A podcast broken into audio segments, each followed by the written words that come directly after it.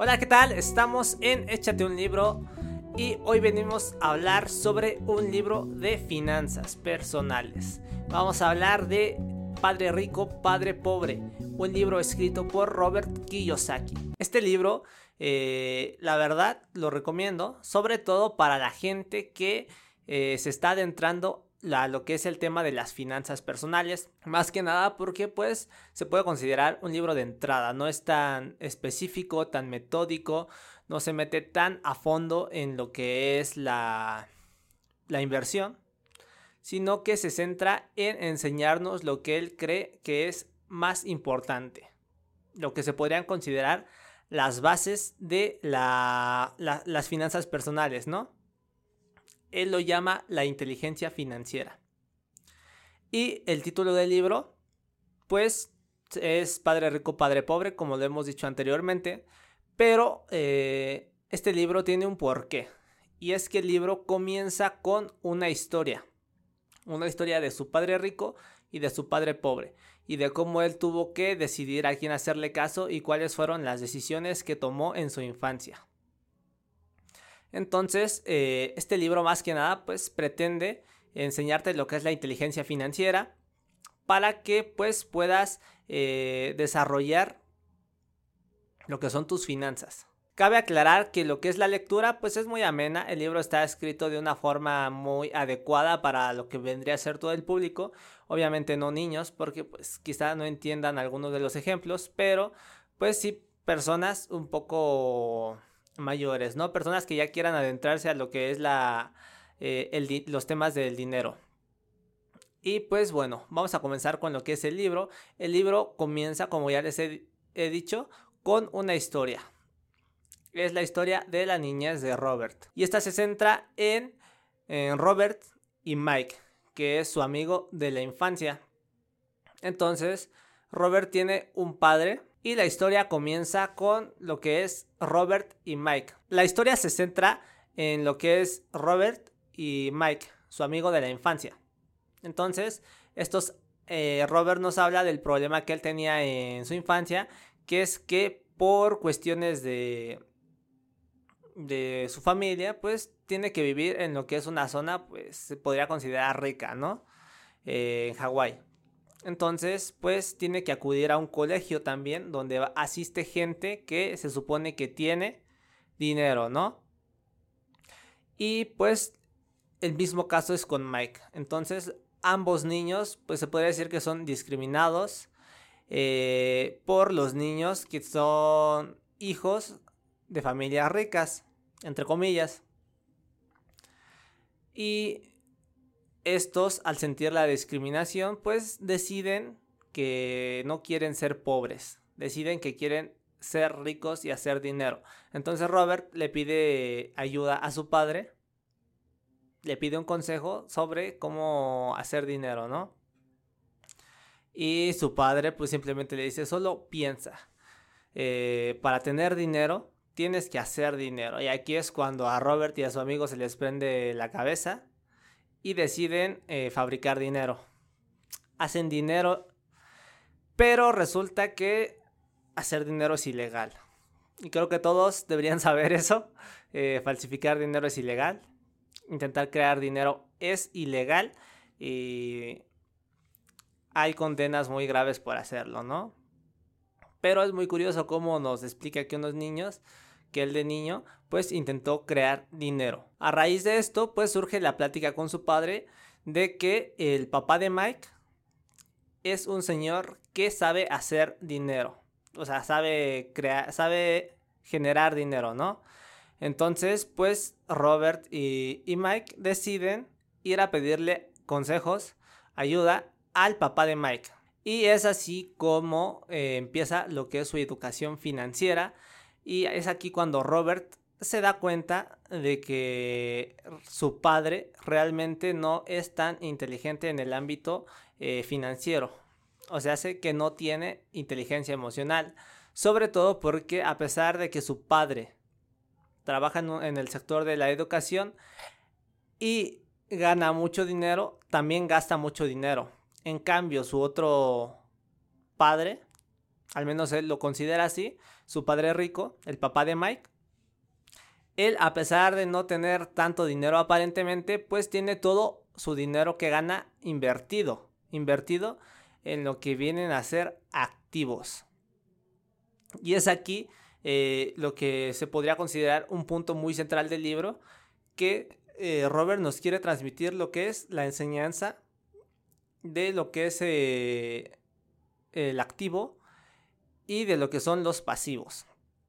Entonces, a, breves rasgos, un activo es un bien, ¿vale? Un bien que tú tienes que te genera dinero. Y un pasivo es un bien que tienes que te quita dinero. Esa es la descripción general. Eh, podríamos dar algún ejemplo. Eh, un activo, pues, podría ser una casa, ¿no? Una casa, bueno, no, no una casa, un inmueble, un departamento que tú puedas rentar. Porque así de esa forma, pues, vas generando ingresos. Y tarde o temprano vas a recibir lo que fue el coste inicial de tu inversión. Ah, y, a partir de ese entonces todo lo que te va generando rentar un departamento, pues se vienen a considerar ganancias, ¿no? Las utilidades. Y en cambio, siguiendo con el tema del inmobiliario, pues un pasivo pues podría ser tu casa. ¿Y por qué digo tu casa? Pues al menos Robert Kiyosaki considera que un pasivo es su casa porque eh, tiene que pagar demasiadas cosas, ¿no? Como viene a ser la hipoteca, eh, las instalaciones hidrosanitarias, la luz, todo lo que conlleva tener una casa. Lo mismo con un carro. Él considera que comprar un carro pues también te genera un gasto, sobre todo porque pues tienes que comprar gasolina, tienes que arreglar el, carro cuando se descompone, cambiar las llantas y todo eso, ¿no? En cambio, pues un activo podría ser algo que te genera ganancias, como podría ser también una inversión en una acción en la bolsa de valores, ¿no? O en la renta fija. Pero bueno, esto ya es un tema un poco más complejo. Así que mejor vamos a seguir contando con lo que es el libro. Y a raíz de esto, pues Mike y, y, Robert, pues empiezan lo que es su aprendizaje en el, en el tema financiero, ¿no? El libro nos da varios, varios ejemplos de cómo pueden ir generando activos que pues básicamente tienen que buscar la manera, ¿no? Buscar la manera. Y bueno, es a raíz de este punto donde Mike y Robert empiezan a aprender lo que es la inteligencia financiera. Y a partir de aquí, pues el libro nos va explicando un montón de cosas, ¿vale? Pero ya les dije, el tema central en este libro es el ámbito financiero. La inteligencia financiera y la diferencia entre lo que es un activo y un pasivo. Y el libro, la mayor enseñanza del padre rico de Robert, es que para ser rico simplemente tienes que invertir en activos. Todo el dinero que, generes, inviértelo en activos.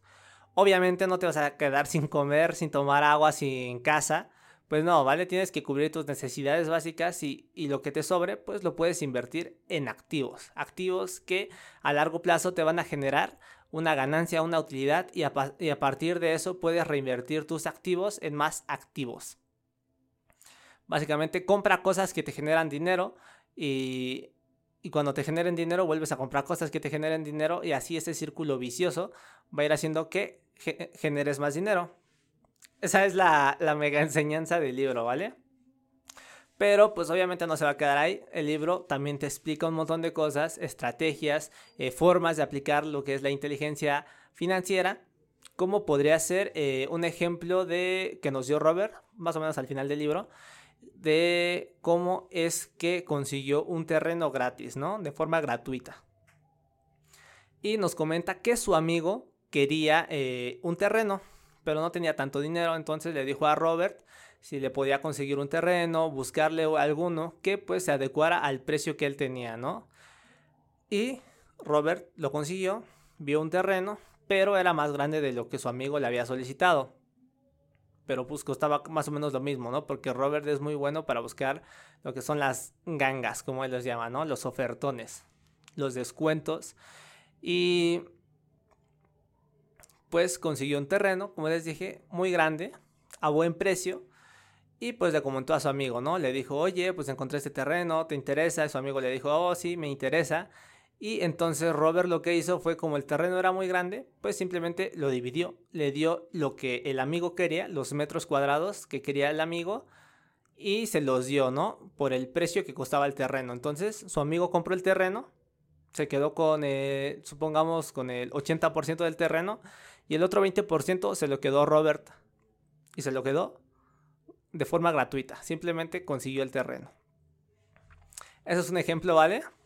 La mayoría de estos ejemplos pues sí están luego un poco pues sacados de onda. Porque sí, luego es como, oh, vaya, ¿dónde voy a encontrar un terreno y voy a hacer lo mismo que en el libro, no? Sobre todo también porque el libro pues está enfocado en lo que es Estados Unidos, así que también un poco de uno, algunos de los ejemplos que nos da pues no se pueden aplicar tanto aquí en lo que es México o Latinoamérica, también España, porque pues los impuestos funcionan de forma diferente y un montón de cosas, ¿no? En ese, en ese ámbito sí te tienes que especializar más, pero la esencia de lo que el libro te quiere transmitir está ahí. Por algo es un libro muy vendido, es un libro muy conocido y sobre todo también muy recomendado. Recomendado por mí, recomendado por muchas otras personas. Y entonces hay un montón de ejemplos sobre eso. Hay ejemplos de cómo Robert le ayudó a un señor, a un chavo, bueno, a un amigo de él, cómo le enseñó a, a generar un montón de dinero a partir de 7 mil dólares. Primero, es que es una movida muy, muy larga, ¿vale? Y muy complicada, pero ya les digo, estos ejemplos tampoco se los tomen tan, tan fácil de hacer porque pues obviamente no, no va a ser tan fácil que con 7 mil dólares consigas 400 mil dólares en 13 años, ¿no? Así que eso ya pues son ejemplos, ejemplos muy didácticos, muy fácil de aprender que yo les contaría, pero de verdad es más fácil que lean el libro. Además tiene otra cosa y es que el libro crea unos esquemas, ¿vale? Donde te enseña lo que es el activo, el pasivo, donde te enseña lo que es el flujo de dinero, donde te enseña lo que es tu ingreso y lo que es tu gasto. Entonces, te enseña a que tengas más ingreso de lo que gastas. Y pues obviamente, si tienes más dinero, si recibes más dinero y gastas menos, vas a tener más ganancias. Entonces eso también es un poco como la esencia de lo que es eh, el ámbito financiero, ¿no? La inteligencia financiera.